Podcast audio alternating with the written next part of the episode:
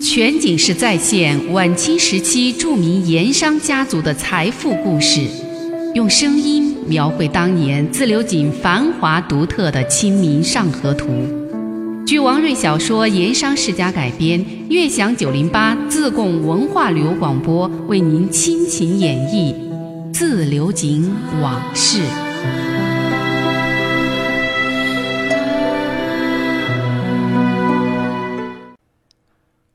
昨天说到发生在富顺县城的一段旧事，当时的民团团总张芝，曾经因为攻打太平军立过功，受过朝廷嘉奖，在地方上权势很大，人称张知府。这个张知府他不是真知府，是魂名儿，是外号。一来是因为他的本名不是叫张芝吗？第二是指他的权势已经超过了县令了。达到了知府级。别的不说，从每任地方官上任都要到张家去拜会问候，从这一点就可见一斑。可偏偏有位白知县，外省来的，初来乍到，不懂行情，他就没去拜会张知府。这张芝怀恨在心，就给白知县下了个套。他借拜访白知县的机会，先是拍了一通马屁，然后进言说。西湖边上有段公育才读书处，很为世人敬重。白大人，您也该有个读书吟咏之地。县署右侧有一处望湖楼，正可培修改建，为公所用。其实这个就是他故意设下的圈套。那白知县不知是计，果然上当。高兴之余，顾不得多加考虑，下来就拨款，并派工匠加紧修缮改建。那白知县，他不知道啊，这望湖楼他是有主的。前任知县为了讨好上司骆秉章，就说为纪念骆大帅生擒石达开，把望湖楼给改成了一个纪念性建筑，叫骆公祠。而且这个事儿，当时骆秉章不仅是知道，他还默许，他觉得这个事儿，嗯，可以有。这个事儿官场很多人都知道，只有这个白知县。他不知道。等到修缮工程差不多了，张芝就暗中指使人向省城的骆大帅上书，密告白知县为修建自身的读书楼擅毁先贤祠堂。省督骆秉章接到密告，听说自己的生祠被当地的官员给占用拆毁，当然生气了，当即下令要严查严办。不过后来想了想。接受了幕府师爷的建议，以省督名义先派出一位专员到富顺县调查核实之后再做处置。刚好省督有个文案，那是白知县的同乡，两个人关系还不错。得到消息以后，在专员动身之前，派心腹连夜赶路到富顺县城去报信，让白知县赶紧设法谋划对策，以避其祸。白知县接到消息，大惊失色。这才知道得罪了顶头上司，闯下了大祸。眼看专员要来了，他是无计可施，气得团团转。白知县身边有一个师爷，是当地人，多少知道这个事情的内幕风声，对张芝他的为人也是比较了解。见知县着了急，他就在一边提醒：“大人何不去找张老爷讨个主意？”哎，一句话提醒了白知县。他就不顾降低身份，带上礼品登门向张芝求救。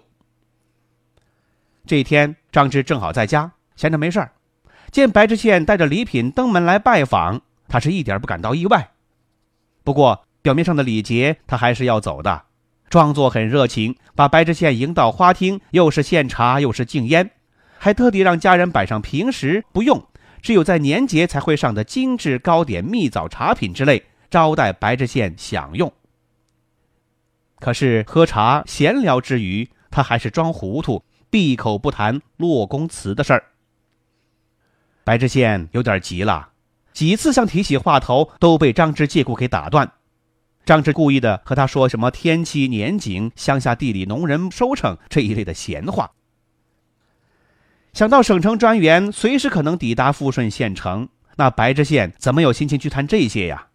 待在那里是如坐针毡，喝茶不是，抽烟也不是，糕点茶品吃出来也不是那个味道，急得身上汗都冒出来了。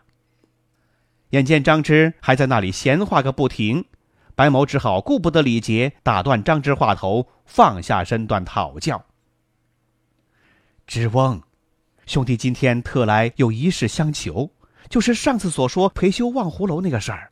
兄弟不知，那原本是洛中堂的骆公祠，如今闯下大祸了。”白大人，张芝截住话头，故意做出不明白的样子。在下知道这望湖楼的确改成了骆公祠，却不知与大人有何关系。白知县是哭笑不得呀，只好老老实实的讲出自己如何不知实情，想改建为读书楼，却被人告发到省上。骆中丞已经派出专员即日赴县调查处理的事情。如实相告之后，并且讨要应对之策。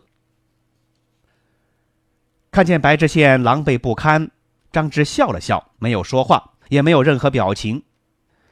那白知县没有办法，只好再次厚着脸皮讨教。张芝故作姿态，摇了摇头，说：“大人，你这是在为难我呀。”说罢，他想了一阵儿，才吩咐手下拿出纸笔一类的，又叫家人铺纸磨墨。白知县和随行的文案事业。就奇怪了，心想这个时候还写什么字符书法？哎，没想到张芝在公案之前却写的是“落公祠”三个大字。写完了，张芝有点得意，指着字符说：“有这三个字，大人难题可解，难关可渡。”全景式再现晚清时期著名盐商家族的财富故事。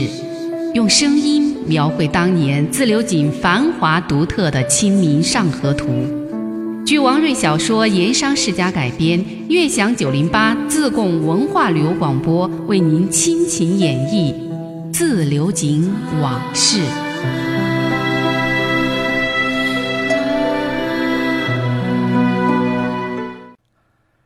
白知县放下身段登门求教。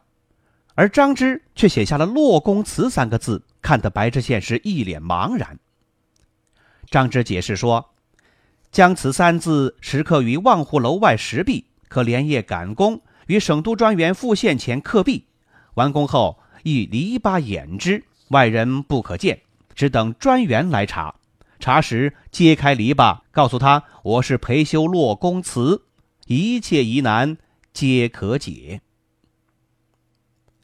白知县这才如梦方醒，赶回县衙依计而行，让工匠把“洛公祠”三个字连夜刻在石壁之上，又用篱笆暂时掩盖，令外人不可看见。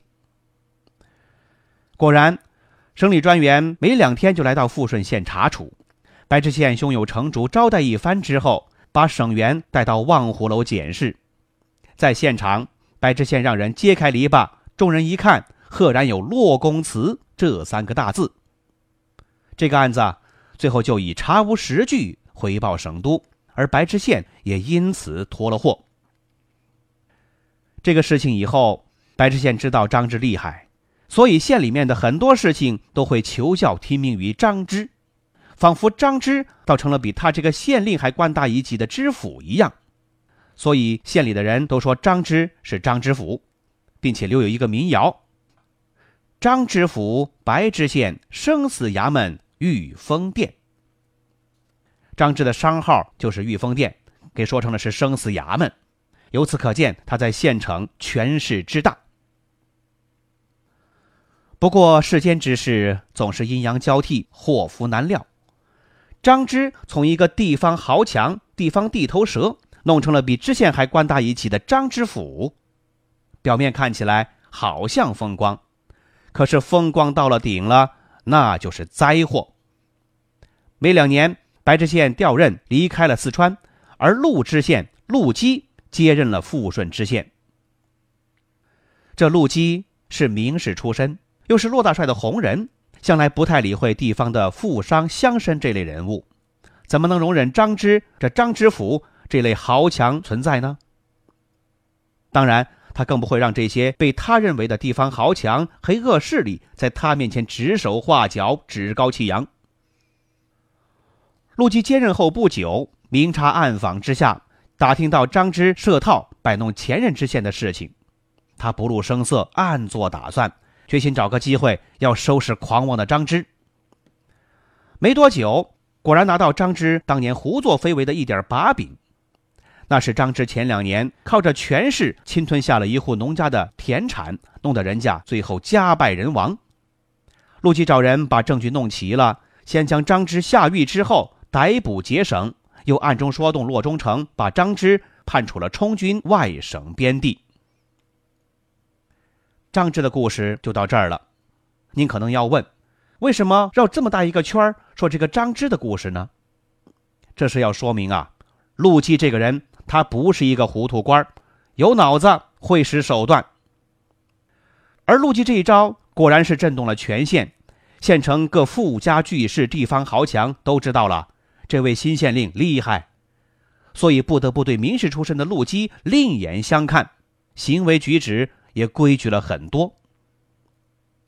可是没想到，正是在陆基认为地方豪强已经收敛，天下太平的时候。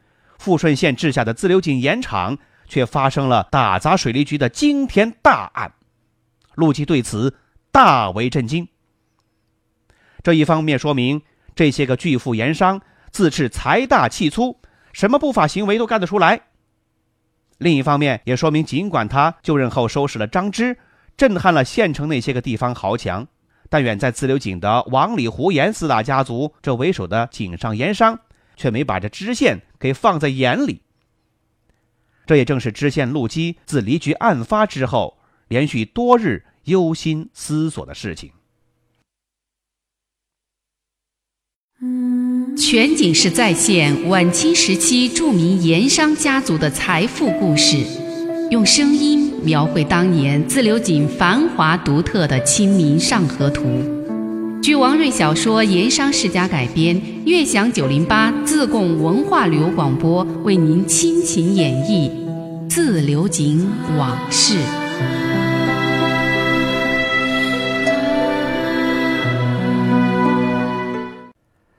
这一天，在公务之余，陆基带了两个心腹随从来到西湖边上的望湖楼消闲。说是消闲，其实啊，是想找一个清静所在，静心的思考。在一派湖光山色之下，寻求处置对策。当时已经是初冬了，北风正紧，西湖里前季开的那些荷花，早就只剩下残枝枯叶，在水中随风飘荡。遥望远山近水，都是一派冬日的肃杀景况，让想图一个寄情于湖光山色、摆脱烦恼的陆基多了几分感叹。陆基心情不好。那是有原因的。前日和昨日，县衙接连收到了徐州府和省都以及聂台衙门的紧急公文，追问水利局案办案的进展如何。尤其是聂台衙门公文措辞严厉，说此案已经惊动了京师朝廷，着令限期将案情处置结果紧急上报，要陆基加紧堂审定案。陆基踱步在望湖楼。露天凉亭前，望着湖对岸段玉裁公于读书处那几个萧瑟寒风中若隐若现的几个大字，不免多了几分感叹。陆基心想，本人才学居官生，不及段公，但段公当年在富顺的志记，除了编写富顺县志和治学讲经、重学唱教之外，主要还是无为而治。今后自己在当地的官身政绩要超过段公才好啊！也可为后人缅怀。他到任后不久，就决心要收拾为富不仁、已成当地一霸的张芝，这也正是出于这番考虑。要说陆基也算是一个有政治抱负、也有一定人文思想的知识分子型的官员，追求的是政简刑轻的为政宗旨，这一点也和段玉裁提倡的无为而治有点类似。不过，打击地方豪强，义富济贫，这是世子出身的陆基求学入仕时的抱负之一，也是他为官多年的立足点。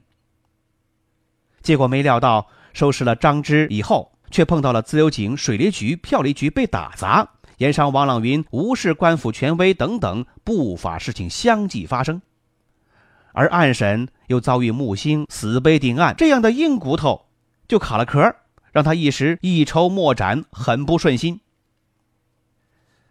从这几天的堂审情况来看，那案犯木星不仅是鱼丸不化，而且其口供看起来明显让案情给复杂化了。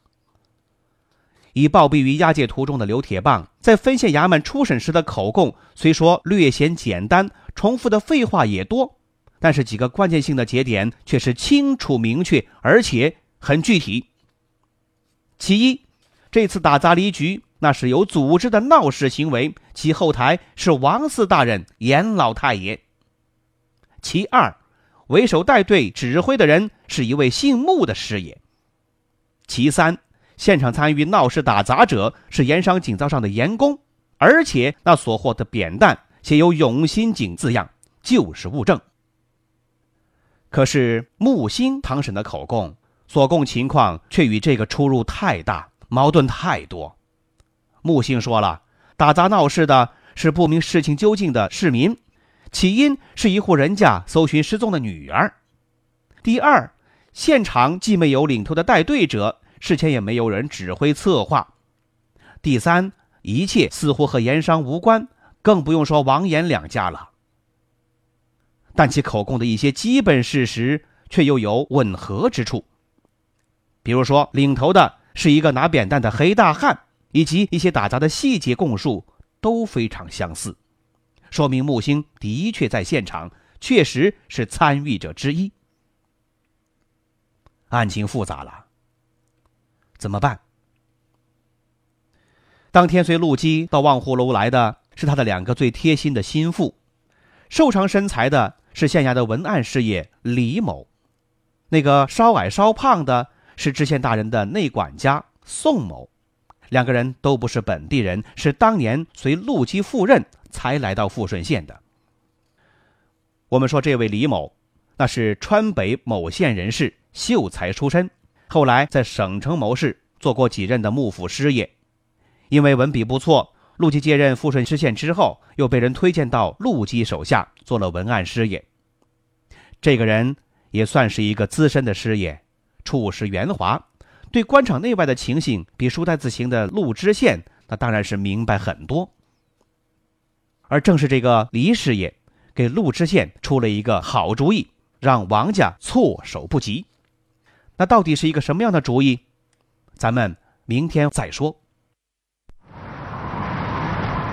鼻子酸酸的，耳朵红红的。这个冬日，用九十点八的频率温暖你的听觉。自贡悦享调频，FM 九零八。